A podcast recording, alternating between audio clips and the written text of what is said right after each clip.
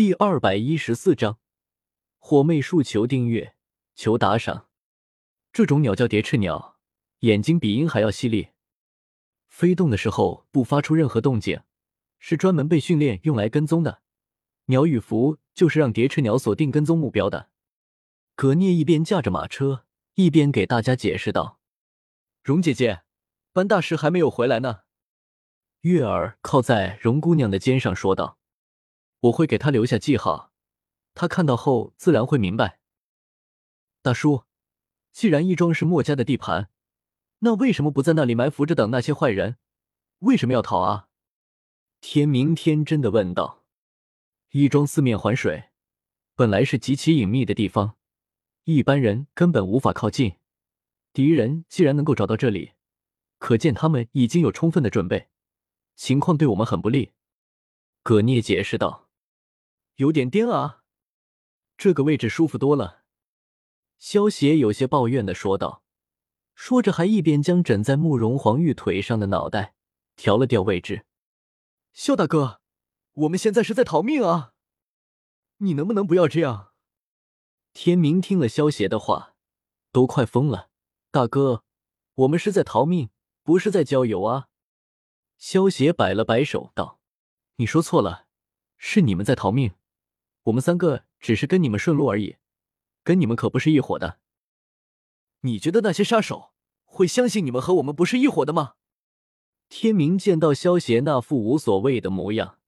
双手抱头，死命抓着头发，有些抓狂的叫道：“少爷想走，这个天下没有人可以留住他。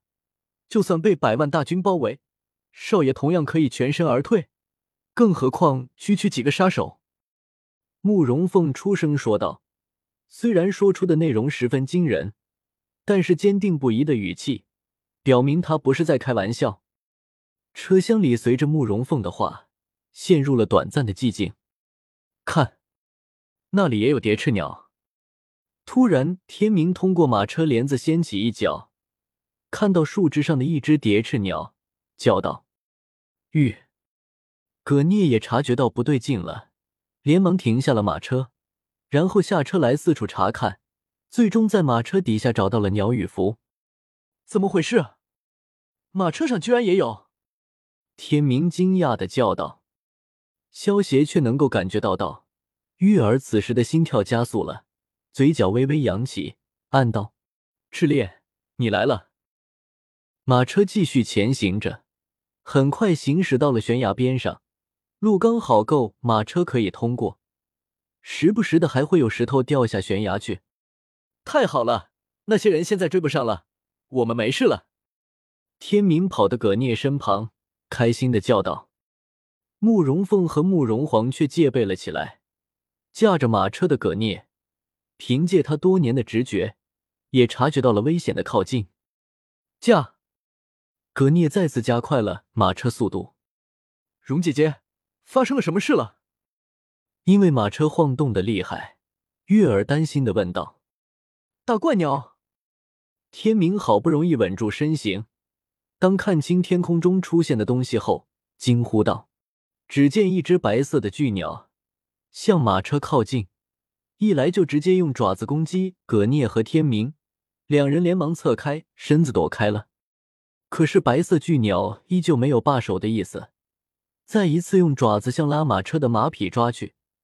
葛聂连忙拔出渊红，向巨鸟一挥，顿时白色巨鸟惊叫了一声，羽毛四散。可是他却没有放开马匹。快速将马匹抓了起来，向上飞去，而马车则急速朝悬崖边靠近。快离开马车！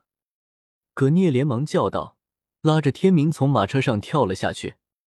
咔嚓，撕拉！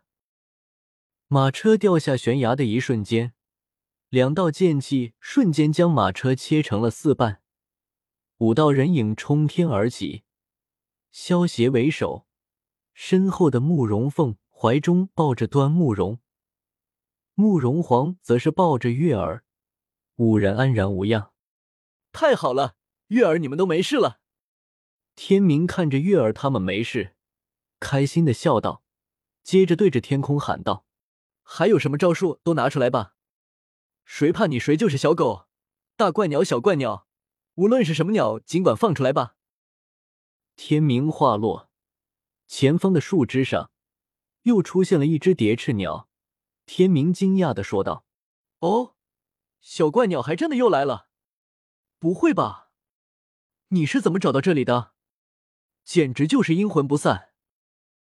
因为我们这里还有鸟羽符。”葛聂脸色有些凝重的说道：“不可能啊，刚才都找遍了。”天明疑惑的说道：“啊，难道是我采药回来，身上也被下了这种符咒？”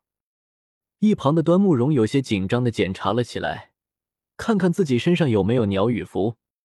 月儿，把你身上的鸟羽符拿出来吧。”萧邪淡淡的说道。“萧大哥，你在说什么啊？”天明一脸不敢置信的问道。端慕容他们听到萧邪的话，也是一脸震惊，只有葛聂的脸上是恍然之色。月儿，你快说话啊！萧大哥，肯定是搞错了。天明对默然不语的月儿叫道：“萧大哥没有说错，鸟羽符的确在我身上。”月儿摇了摇头，从身后取出一根白色的羽毛。正是鸟羽符，怎么会？月儿，你为什么要做这种事？天明不敢相信眼前的这一幕。月儿这么善良的人，怎么可能会害人呢？因为月儿刚准备解释，便被萧邪打断了。因为月儿中了火媚术，他的记忆被动了手脚，以为葛聂是他的杀父仇人。萧邪接过话茬说道。火魅术，这种奇特的催眠技非常阴险诡异，是韩国杀手团的秘传武功之一。端木荣惊讶的叫道。月儿听了萧邪的话，也是一脸的震惊。他以为葛聂是杀害燕太子丹的凶手，所以才会想要借助杀手的手来取葛聂的性命。可是他却听到萧邪说他是中了火魅术，被人篡改了记忆。这怎么能让他接受？如果真是这样，那他岂不是害了大家吗？怎么可能？是我亲眼看到的，就是这个男人杀了我的父亲。月儿指着葛聂叫道：“不是的，公主，你的父亲是魏庄杀的。看来你真的中了火魅术。可是到底是在什么时候？”端木荣听到月儿说自己亲眼看到葛聂杀了燕太子丹。就知道月儿的记忆真的出错了，可是他却想不明白，月儿是什么时候中了火魅术？你撒谎！你还在骗我！月儿捂着耳朵，摇头叫道：“卡！”萧邪身形一闪，出现在了月儿身后，一个手刀落在月儿修长的脖子上，将她打昏了过去，对端木荣说道：“荣姑娘。”现在的月儿是听不进你的话的，等待会再说吧。好吧。端木荣抱着晕过去的月儿，对萧邪点了点头。蛇，好多蛇！天明突然出声叫道。众人这才发现，周围竟然出现了成千上百的毒蛇，将一行人给团团围住了。就在众人的惊讶中。从毒蛇群中缓缓走出一个身穿一袭红装、峨眉婉转、明眸流盼、朱唇皓齿、媚态横生的妖艳女子，娇艳动人，莲步轻挪间尽显风姿嫣然。这是一位天生的尤物，娇容迎心，野骨销魂，颜娆艳影，媚韵惑神。白嫩的肤色，娇艳的樱唇，眉目如画。端丽娇俏，灿若玫瑰，丽若朝霞，一双水灵灵的桃花眼流转出魅惑人心的万种风情。他正是流沙的杀手赤练。葛聂一脸戒备的将手搭在了渊虹之上，可是刚运起内力，就发现体内传来一阵剧痛，聚集起来的内力瞬间就散掉了。大叔，你怎么了？天明连忙扶住葛聂。一脸担忧的问道：“呵呵呵，他现在已经中了一种很可怕的毒药了，还多亏了那个叫月儿的小女孩的帮忙，否则全盛之期的葛聂可是个大麻烦呢。赤练轻笑道：“